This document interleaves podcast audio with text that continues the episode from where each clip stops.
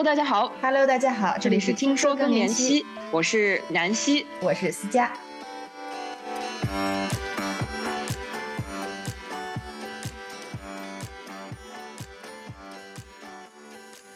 在之前的节目中，我们聊了很多妈妈的故事，因为她们是我们更年期节目的绝对主角之一。不过，在这个阶段，爸爸也不是完全没有姓名，家庭和社会对更年期女性的支持也是必不可少的。在亚洲人眼中，父亲在家里好像总是扮演着局外人的角色，看似缺席的他们，却又会在孩子人生各个阶段默默陪伴，起着至关重要的作用。今天我们邀请到的嘉宾郑爷来分享爸爸心声。他如何在女儿人生各个阶段找到他的陪伴方式？对女儿要富养又有怎样的见解？让我们一起从爸爸视角来打开亲子关系吧。Hello，大家好，啊、呃，我是南希。今天很开心能够邀请到一位好朋友的爸爸啊，郑爷来我们节目做客。郑爷能不能跟我们打声招呼，也稍微自我介绍一下？啊，大家好。非常荣幸啊，受南希邀请，我也作为他的好朋友的爸爸，以这么一个身份加入到这个节目当中来，非常高兴和大家在听筒前进行这么一个话题的一个交流吧。嗯，对，郑爷也是非常的谦虚，我稍微讲一下郑爷的关键字吧。我自从认识郑爷之后呢。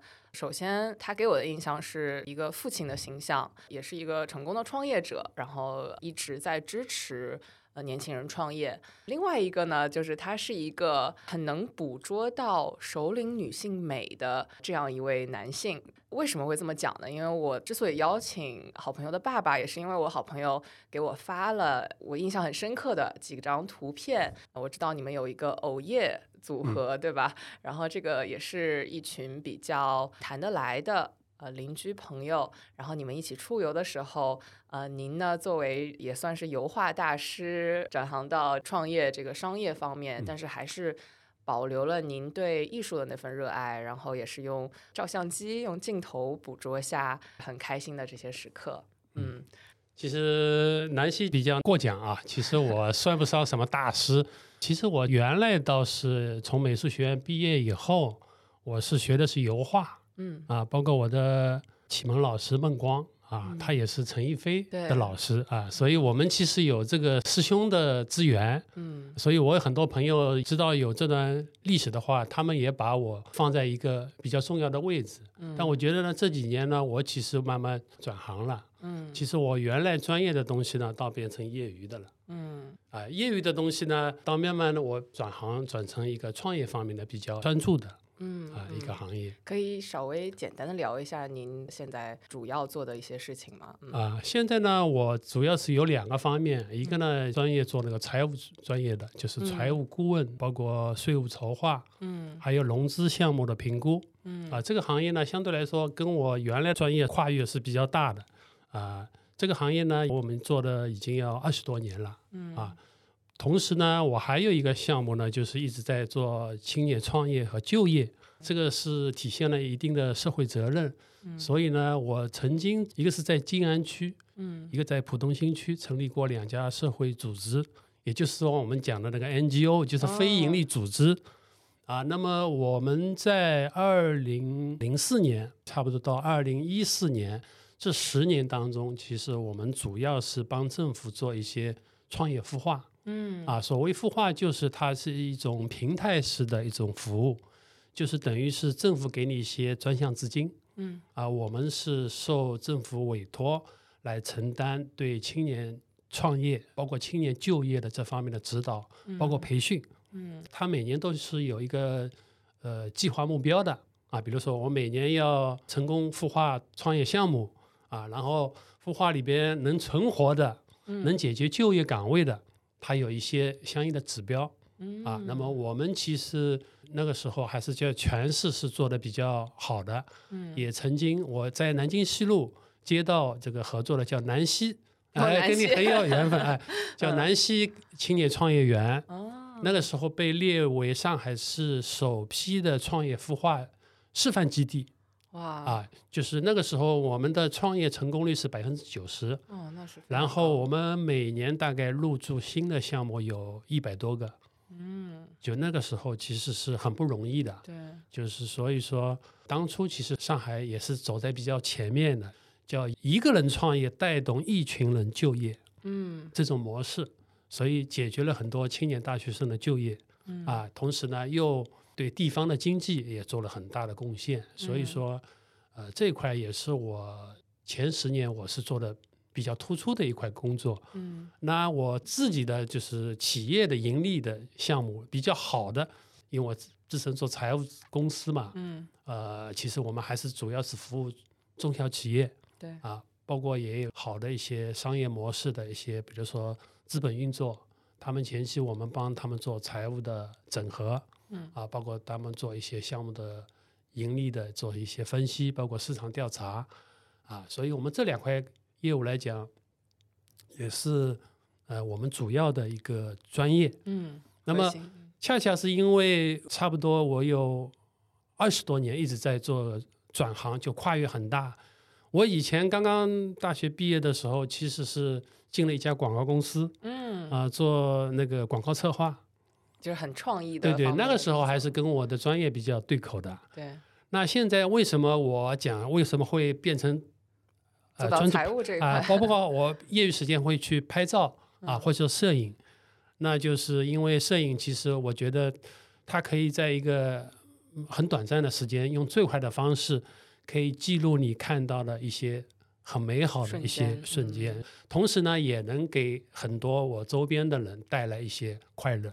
嗯所以就会带给你们看到的，比如说，呃，我们自己小区里面，我们有一个叫欧耶，对吧？通通欧 耶啊、就是 呃，他们通通欧耶耶啊，通通哦欧耶。所以我这次婚礼的时候，我专门有一桌的桌名，我就叫通通欧耶对，特别可爱，啊，我是让他们马上就能感受到，其实我们都是以家庭为单位的好邻居。嗯所以，我们家庭单位不管是丈夫还是妻子，各自有两个群体。嗯丈夫之间，我们有的时候运动呀，嗯啊，包括打牌呀，嗯或者郊游呀，会以家庭为单位嗯来参与。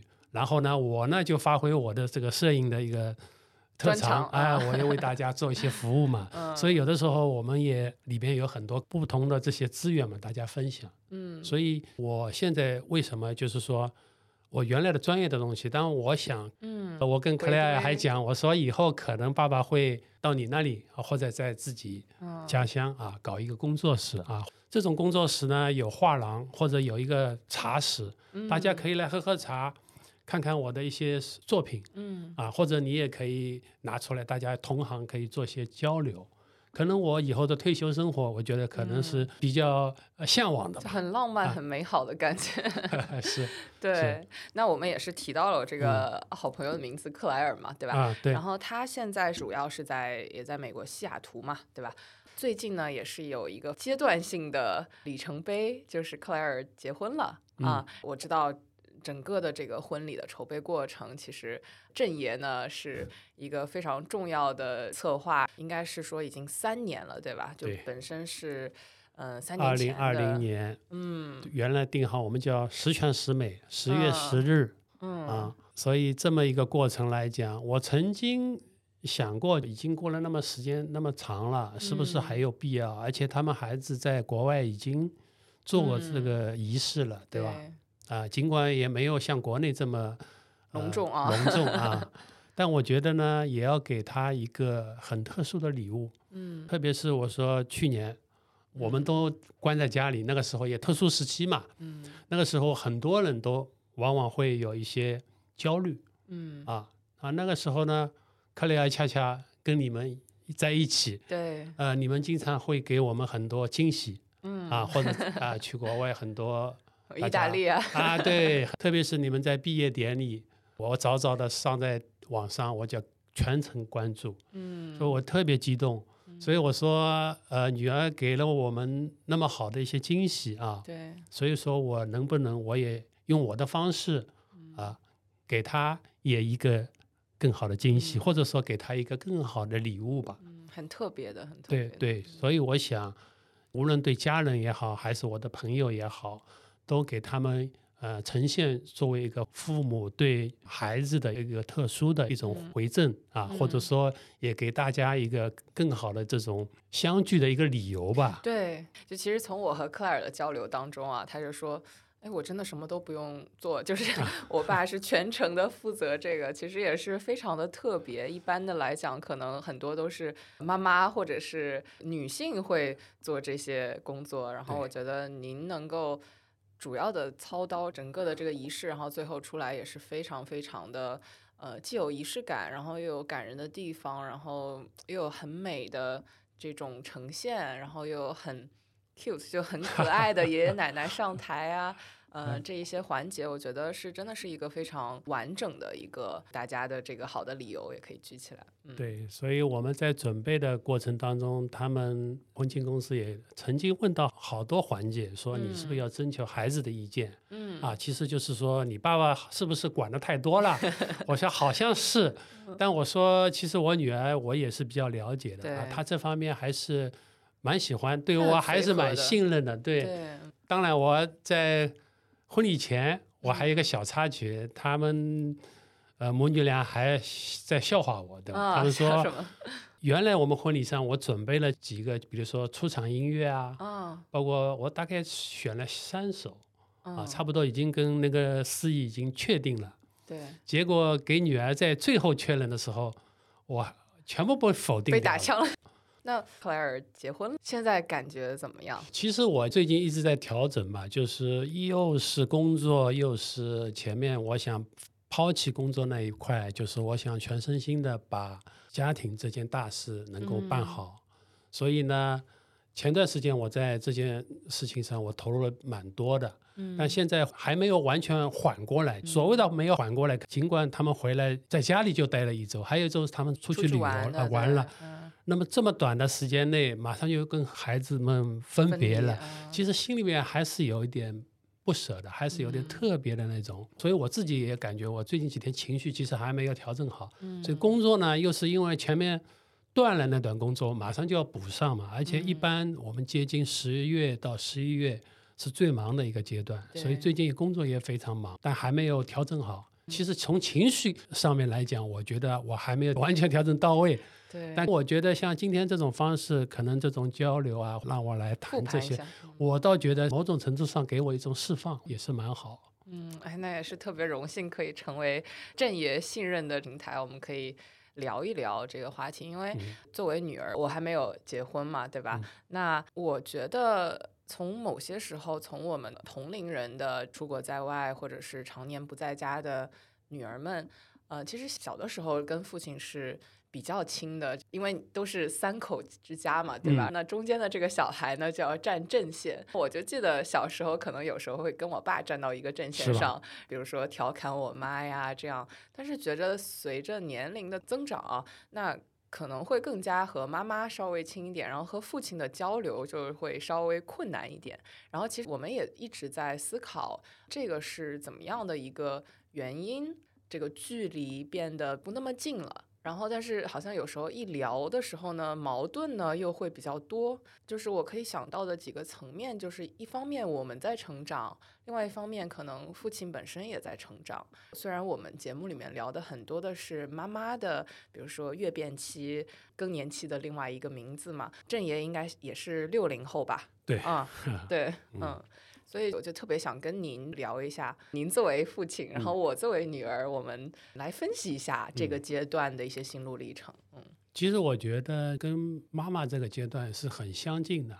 其实越是到了某个阶段，我记得上中学的时候，孩子那个时候要转学嘛，嗯，所以那个时候开始很多决定家里都是以我为主的，就是我接管了。嗯，以往小学啊，包括从幼儿园啊。呃，妈妈接送啊，或者说很多事情学习上，包括他弹钢琴，嗯，呃，这些都是他妈妈在。我有的时候顶多充当司机，有一部分不会参与的太多。对。那我跟孩子之间的交流呢，也是比较少，因为其实多数都是一些生活上的一些事情。那我觉得等到他初中阶段啊，特别是要中考前期，嗯，我记得还那个时候他转学当中，我付了两个学校的。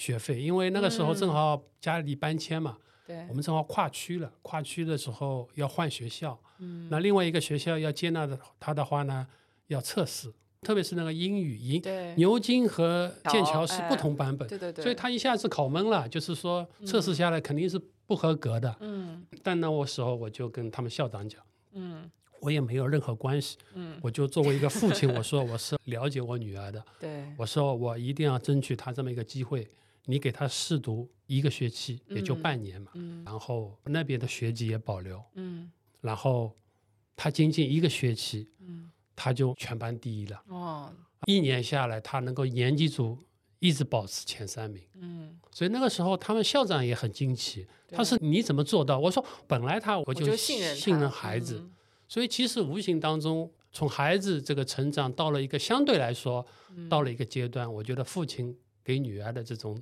信心，嗯，或者他某种上面对我的一种嗯。信任啊，嗯。或者给他的一些帮助，他是嗯。比较呃多的一些提问，或者也给予我这方面的一些想法跟我交流。嗯，因为小时候恰恰呢，有的时候父爱是另外一种方式嘛，对，我觉得母爱可能更加符合他那个成长阶嗯。段，包括他高考之前，嗯。他那个时候去读新东方嗯对，啊，他肯定有目标的嘛。嗯读了新东方以后，他其实就想早点出去嗯去看看啊，或者去读国外更好的学校。嗯那个时候呢，我有一个决定，其实我觉得还是有点武断的，嗯因为我觉得你高考就不要回避掉，你，人生这么重要的一个阶段，你必须证明自己。不管你将来可能还会出国怎么样，但是你必须要经历这个阶段嗯啊。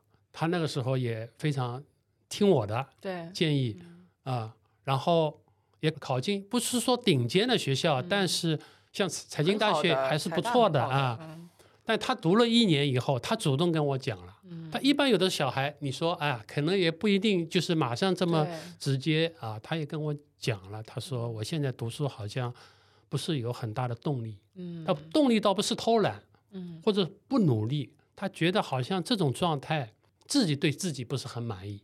嗯那我觉得作为父亲来讲，这个时候也应该也主动给他一个回应吧。对，所以我说，那你的想法是你你就告诉我，他还是想早点出去。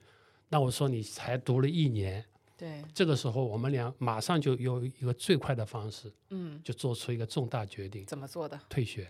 哦，那你当时也是啊非常的支持他的这个看似比较过早的一个决定啊。对，然后其实他有很多决定，包括他去了美国，去了那个西雅图以后，嗯，他马上不是说跟我讲现在读书怎么样怎么样一个目标，他又告诉我一个很新奇的想法，他说有个学生会啊，叫埃塞克，嗯就是能够帮助学生去在毕业前去找一些企业去实习，完全是一个学生的自织啊自嗯治的一个组织。他们那个组织当初的状态是亏损的，都是没有经嗯费，嗯就很难开展活动。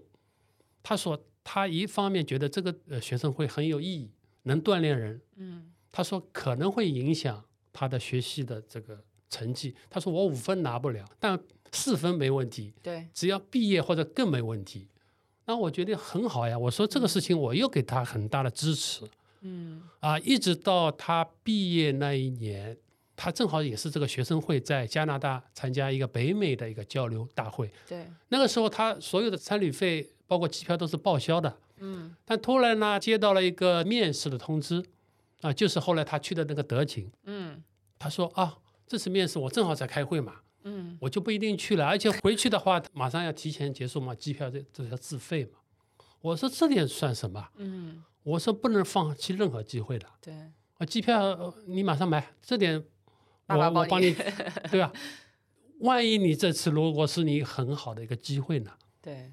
结果就被我言中了。对啊，就是未来的几年都是在德勤就对，一直在德嗯勤，而且他又碰到了很好的一个老老师，对，也对他帮助很大。他自己也会认为我在很多重要的人生成长过程当中，嗯呃，作为父亲来讲，给他的一些支持对，啊、而且我们有某种感应是非常相同的。嗯，父亲和女儿啊还是有很多的类似之处。对，所以我的感觉在家里，我觉得我有的时候是很多事情我是不会特意去关注的。嗯啊，比如我小孩子平时的生活习惯，或者说他们娱乐啊、交朋友啊，包括很多生活上的事情，我不太去关注的。但嗯我对他的很重要的事业也好，包括他自己的一些想法嗯啊，学习上的碰到的一些问题，因为他学习在读 MBA 的时候，他嗯的做的一些项目，倒跟我做的很多工作有类似的，对，所以这方面我们也有很多这种交流，所以我倒觉得在他后期的从大学啊，包括很多的一些成长阶段，是跟我走的比较近的，可能也是我作为父亲的一个种成就感吧。对，啊一定的。我觉得听上去，嗯，您在讲述这个故事，首先是非常骄傲的。另外一个，我有感受到，因为我正好也了解另外一方的一些想法，然后包括我跟克莱尔交流的时候，就是我作为一个第三方，呃，观察下来，你们的这种父女关系是一个有来有回，并不是一个家长主导啊，嗯或者是。呃，女儿很反叛的这嗯种，然后感觉是一个很有默契的、互相尊重的一个关系。那就让我想到我在美国学成长心理学的时候，啊，其实会讲四种养孩子的方式嗯啊啊、第一种就叫做 authoritarian，有点像独裁式的嗯嗯嗯啊、这种家长。第二种叫 authoritative，就是说我跟你讲道理，你不一定所有都要听我，但是这个是 A 面，这个是 B 面啊。第三种呢是 passive，就完全不管啊，嗯你想干什么干什么不管。第四种呢是 indulging，就是我完全惯着你，就是什么都捧嗯着你这样。然后其实在美国的这个研究当中发现，确实是 authoritative，就是这个第二种，呃，跟孩子讲道理，不管他多小。应该是最优的选择，从孩子的这个成长来讲。但是我必须得回想我周围的这些朋友，或者是我观察到的父母啊，我不知道这个是不是一个很西方的方式去想这个问题，因为确实这个很难达成，就是很多的时候就很难说站在一个比较理性的角度去讲道理。嗯我其实那么多年，我自己也也蛮有体会的，有的方面我也还是有点小小遗憾的。为什么呢？其实正因为某些方面还是是比较，我们叫比较懂事、比较乖嘛，对，就是我倒觉得有点迁就还，特别是在某些阶段啊，我觉得包括他选专业、嗯选学校啊，我考虑的还是跟我自己喜欢的嗯。专业或者说一些爱嗯好。其实后期我也在想，特别我后来为什么敢那么做重要的决定，提前嗯。退学去选择另外一条路，对，就是我也比较大胆的，很多朋友都是不可理解，但我说这上面是不可复制的。一个是我基于对孩子的很大的信任，同嗯。时我也觉得某些方面我想更多的给予孩子的这种信任和支持，就是只要他愿意的，他自己有自己独特想法啊，他或者对自己有很有信心的这些啊目标，我必须支持他，嗯。义无反顾的。包括在疫情期间，我有的时候跟他视频的时候，我一直讲，嗯。你不要有任何的顾虑，嗯你回到家里也好，或者怎么样，碰到嗯什么一些挫折也好，你就永远有做我女儿呀，啊就最简单了呀，对吧？对吧？人家说我们那个时候嗯创业的时候是上有老下下有小，有小的，嗯真的没退路的。对，所以那个时候我们讲创业是四零五零创业，那现在我们讲是机会型创业。嗯所以现在的孩子，我倒想要成就他们，就是给他们更自由、嗯更独立的一个舞台。嗯包括他的很多人生抉择，包括他选择伴侣他的伴侣。所以那个时候，我嗯只问过他一句话：哎我说你跟他在一起的时候，嗯你自己感受，哪怕给我一个说法，你要说真话。嗯他就说跟他在一起很轻松，他觉得两个人相互就比较信任互补。那个时候，我其实我也有自己的一些方式的，所以我觉得首先要了解他家庭，家庭背景嗯对家庭对孩子的影响，我觉得是一辈子的。嗯所以那个时候我做决定，我们就是选择在圣诞嗯去他家里，嗯跟他的父母一起过了一个圣诞。而那个时候我就了解他的家庭跟我们很相似的，嗯包括爷爷外婆啊虽。然是不同的对对对对，那个时候回来以后，我就跟他妈说，这家人家是靠谱的，不是我想象当中的啊美国家庭。包括嗯你想象中的是什么样的美国家庭？嗯对孩子是放任的呀。哦，我知道美国人他们基本上父母就给你一个红包啊，哪怕结婚啊，对，他不会像我们这样啊，嗯，什么什么各种各样的啊，包括钱方面呀、礼物方面啊、什么买房呀、各种方面的有很多说法嗯啊。但事实上呢，我接触了以后，他们的想法跟我们很接近，也愿意说你们按照你们中国人的习惯，嗯，很尊我们重，对，然后孩子方面需要什么，我们也会尽可能在我们力所能及范围内去做。哎，我觉得这点很好，对，不是我想象当中的啊。包括克莱尔大学毕业的时候对，啊，他们父母亲都特意赶过来，十年呢，差不多谈对，差不多近十年。那么他毕业的时候，他们比我们还激动，嗯，就手舞足蹈，然后比我还细心啊。嗯。那个目录里面去找，克莱尔他是两个学位，然后把它圈出来。嗯，所以那个时候，我记得老布，哎，我觉得当老他自己女儿的感觉，哎，对，嗯真的，，而且他有某种程度上，因为他们他还有个姐姐嘛，对对对，他姐夫经常在家里，在某种场合上，嗯。他父亲对克莱尔的那种宠爱是让哦他感觉不舒服的。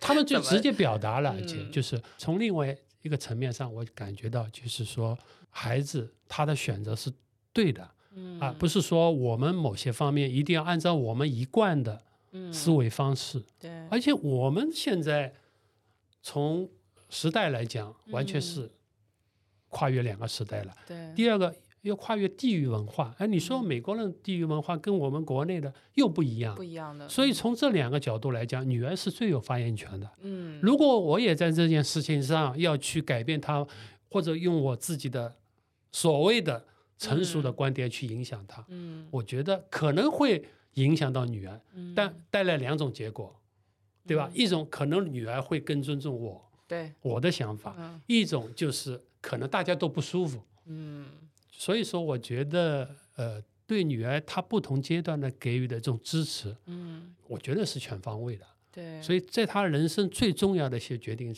上，我也是充分给予孩子的一种支持的。嗯，我觉得我印象特别深刻的就是郑爷在婚礼上的这一段讲话啊，后续跟克莱尔复盘的时候说，真的不能看到郑爷在那个视频里面，比如说可能这个婚礼的这些拍摄的人也特别有技巧啊，他专门会捕捉父亲的一些反应，包括。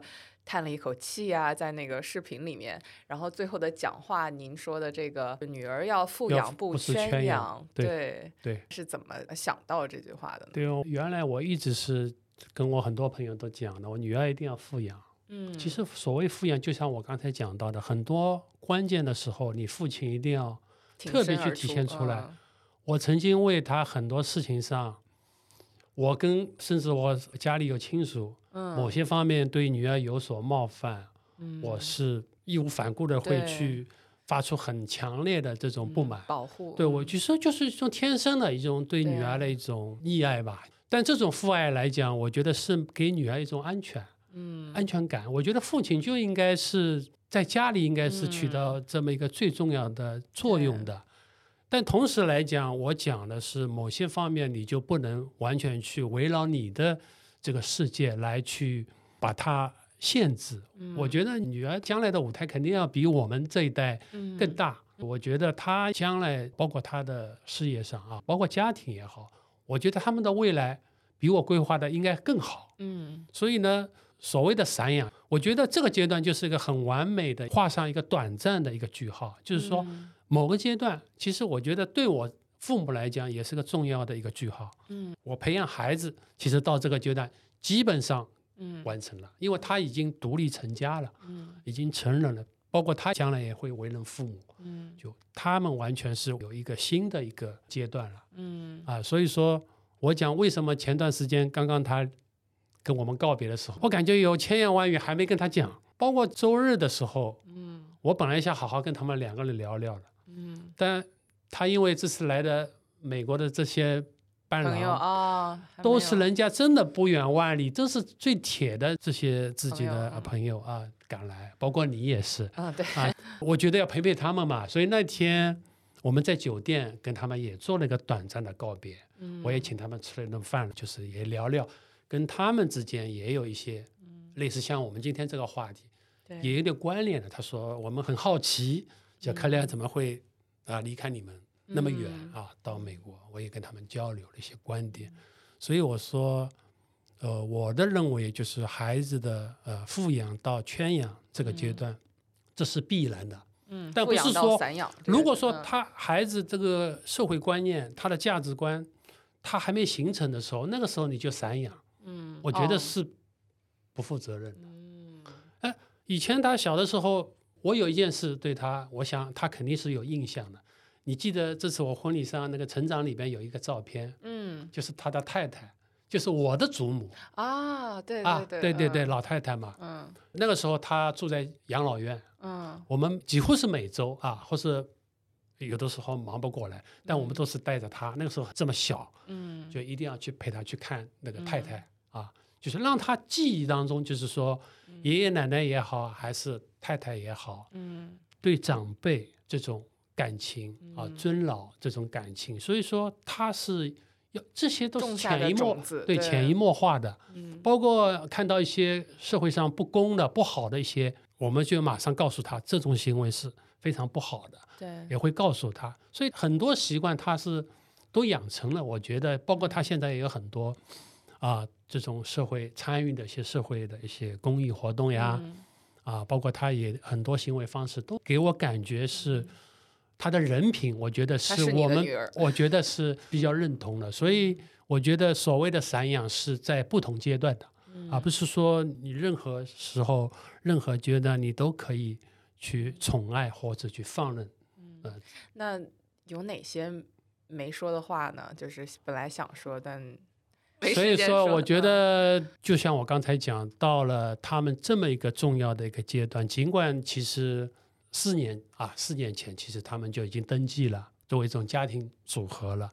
那么又这三年一直没有在家嘛，呃，这次我其实想给他们一些更强烈的一种怎么讲表达，就是嗯我作为父亲啊，作为丈人，我对他们两个人不同身份的一种表达。嗯，所以我当然我对女儿的表达可能更多的分类讨论一下。那肯定的。但是从这次有些细节我很欣慰的，比如说我们每天早餐嘛，对从中国式的早餐嘛，我们准备了比如说点心啊、咖啡啊、饮料呀，啊一大堆。等我们还没吃完，布雷克他已经主动起来收拾了。嗯啊，或者说他有的时候，呃，啊、我们在干家务的时候，他会主动来参与。嗯我觉得这些细节是我以往没有看到的，哦因为我当初去美国他们家里的时候，我对这些细节我是看得非常清楚的，嗯甚至是某种程度上我也表达了一些我的不满，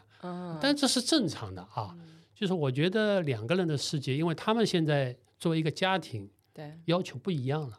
克雷尔他妈妈还说：“你自己还不如他呢。”嗯他说：“你某种程度 你也不见得，你帮我洗衣服啊，你穿了，对吧？对所以我也在主动的、不断的在改变自己。所以我有的时候也会在一些家务事情上呀，嗯包括做菜呀，包括有的时候就是说更多的对家里的一些事情多去分担一点。有的人说啊，你已经在外面工作也是为家里嘛，对但我觉得作为父亲或者是丈夫，可能在这方面某种程度上有点把自己的定位放的有点高了。嗯我觉得家庭来讲，你还是有自己的一份责任的嗯啊，所以我这次其实还是有很多想法去告诉他们，嗯就是未来其实对他们两个人来讲，事业和家业嗯都是业，我觉得这两个业都应该去嗯相互成就的。比如说，他们其实现在的两个工作，他们在原有基础上还是有不同的进步的对啊，包括收入啊，包括他将来的发展潜力啊，都是不错的。嗯那可能各自在这方面，在跟家业、家庭这种平衡上，某个人某个阶段会做出一些牺牲的。牲的，嗯所以我想在这方面给一些建议、啊，当然我想他们也会考虑的。同时呢，也想听听他们未来或者近几年有什么计划嘛。生子的计划，对啊，那我觉得这一点嗯做父母来讲，肯定是早一点是看到这方面的，爱的结晶吧，我们讲嗯对吧？嗯或者我相对来说，婚礼到了这个阶段，总会大家长辈们更希望看到更快的一些这么结果。但我反过来讲，特别是这三年，因为他们也经历了很多啊，包括你们对。有学业上又进步了，但事业嗯上其实又有新的挑战。对，所以我不希望他那么快把这些落地了。嗯，就有的时候不是说你一定要马上去完孩子成任务啊，完成啊任务啊，啊。我就是相夫教子啊，家庭就是以这些为主导的。嗯，我觉得家庭的这个发展啊，应该跟个人成长，特别事业，嗯应该是相互来帮助的，而不是说某一方面一定会完全是影响的。嗯所以你将来肯定还是有自己的孩子啊，或者可能稍微会晚一点。嗯，所以我这点没有给他们任何的包袱压力，对，所以我原来呢想听听他们的想法、啊，或他自己的想法。那我给他们建议就是说，至少这一两年，嗯，我觉得不急于要把这些事情完成啊，对完成，其实也帮他们在减负嘛。放。松一点，哎嗯，对对，所以我讲，我们也急于马上去找事情 啊，或者我前面跟他母亲说，我说你也不急于马上去啊领任务了，对吧？对对。啊，当然这是很开心的事情，但我嗯觉得呢，孩子现在某种程度上，呃，他们的计划会做一些调整，对，所以我这一点上前阶段我也想的也很多，嗯。因为我觉得最好的答案还没有，嗯。可能最好的答案还是要跟孩子，我跟克莱之间的嗯，一种交流，对，我们还没达成，对。或者说他还没有充分跟我们啊讲出来如，果我稍微透露一下，就是嗯。因为我跟 Blake 的交流当中，我也会开玩笑嘛，我说：“哎，你什么时候要孩子啊什么的。”我觉得其实我非常想让您知道的是，他嗯。在跟我聊天的这个期间，他会说：“哦，我们有跟克莱尔的爸爸做这样的交流，然后还是希望就是克莱尔的爸爸他的期待是我们还可能。”不用那么着急，我们事业上，所以您表达的这一份确实有在我们的私下的这哦个交流当中有呈现出来，就是他们已经有这种想法。想法了，而且这个想法是跟您讲的是非常一致的。然后我不知道是你们之前已经有有过这样的交流，还是说已经有这种家人的这种默契哎，啊？那天我记得陪布兰登他们这些好朋友去逛那个田字坊嘛，啊，布兰登他自己问了我一个问题，啊他说如果将来他们生孩子的话，你喜欢几个孩子？你想要几个孙子？啊，嗯就是那我说三个，有点半开玩笑。嗯说苏丽，他说他很喜欢这个数字，嗯他，说他家里也是三个孩子，对，那我自己家里也是三个，我是最小的嘛。嗯，嗯那我说，哎，这个数字其实也是蛮期待的，他也是可能某种程度上在试探我 啊。但我觉得其实是没有指标，没有这个 把它作为 KPI 的是吧？对对对，所以我想，嗯，其实我也表达的这种方式来讲，我想给他们一种回应吧。其实嗯说，我觉得不同阶段是不一样的，所以这次其实我们都带了很多东西，孩子们也带了很多美好的记忆的东西，回去要消化了。那我呢，正好也要做一个短暂的这么一个调整。其实这个嗯调整也是两个方面的，一个是作为我觉得未来呃家庭结构，我们的确是发生了很大的变化。嗯尽管他离开我们也已经啊十十二对十几年了，但事实上我们这次是真正意义上的一个空巢了，就是空巢，我们两个人啊就是一个退休生活的一个嗯阶段了，或者两人世界了。嗯，他们呢，要将来面对的可能就是我们以往的这种家庭模式。当然，在美国，可能他们的方式跟我们还有点不一样。嗯。所以这个时候我也会短暂考虑，将来我们两面啊，就是他们在美国的孩子的家和我们父母的家，包括我们将来的养老，将来他们的这个生儿育女嗯。啊、或者我们以后两面的这种家庭的这生活方式，嗯，我应该考虑起来了，对吧？嗯。或者说我将来可能面对的啊，去抱抱外孙啊，啊，还是去周游世界啊嗯，还是去帮他们做些什么？对，或者我自己喜欢的一些啊生活方式。其实某种程度上，他的事业来讲，我可能来讲已经觉得可以交班了，嗯就是说他自己喜欢的职业，我觉得还是符合我预期的嗯啊。包括他现在跟你们一起在做这些创业项目来讲，我嗯觉得是非常有意义的。我觉得创业某种程度上来讲，不单单是为了创造金钱或者说财富嗯啊，它某种程度上其实也是一种观察这个世界，或者说来表达自己的一些或者价值观啊，嗯或者说也是很重要的一个人生的一种体验。嗯所以我很多跟特别是一些在校的大学生给他们讲，就创业和就业的嗯两种观点。其实我觉得，如果你去求职的话，你要带着一种创业者的一种精神，嗯怎么说？就是说你要知道这家企业是跟你员工的利益是完全是捆绑在一起的。嗯哦，不是说你一到这家企业的时候，就是为了我不断的要加薪升职。嗯你要知道，一个企业为了搭建这个平台，老板的身份，他要付出的是什么？嗯有的员工他恰恰他不愿意为企业考虑，嗯所以我们讲能融入到企业的这么一个员工，他肯定是前途无量。嗯，就是要以不同对，所以上说对，度那我反过来来讲，作为创业者来讲，就是我们讲的这种职业精神，就你要体会到每一个岗位、每一个环节，这些员工他的付出，或者他怎么去知道他该做什么，那你要去让他们了解。所以说，我觉得创业和就业两个嗯。角色应该是互通的。嗯。所以我有的时候也会带着这些观点，呃，更多的跟一些同行进行这方面的一种交流。嗯他们有的时候也蛮认同我的。嗯我说现在的，你说要饿死一个人，不可能，对吧？对你说只是说我要选择我自己的一种生活方式，所以真正创业的这批青年人，我们是非常支持，或者说某种程度上我是非常敬佩的。嗯我觉得为什么我完全可以不用去找这些麻烦的，对对吧？因为创业的确是有很多风险的，嗯，它不是一个很稳的状态。对。但的确，创业真的是锻炼人的地方。嗯不管你做什么项目嗯啊，盈利不盈利，你成功或者失败，经历的很多。我觉得我这么多年了，我有很多青年朋友，这次其实来参加婚礼的有好几位，就是我的学生。哦对，所以我觉得真的是我能感受到的，就是作为创业来讲，这种选择来讲，你们现在做的这个事情，嗯我非常支持。呃，闺蜜也好，同学也好，你们在一起，我觉得应该是有某种事业观、价值观的的嗯啊。那么，我觉得也会影响到你以后的成长啊，你们嗯将来更为稳固的这种关系啊关系。哎，我觉得，因为是建立上什么，就是志同道合嘛。对，我觉得得这个是对人生很多是有是有层的一个对对很重要的，因为我觉得嗯。现在这个社会大家都知道太卷。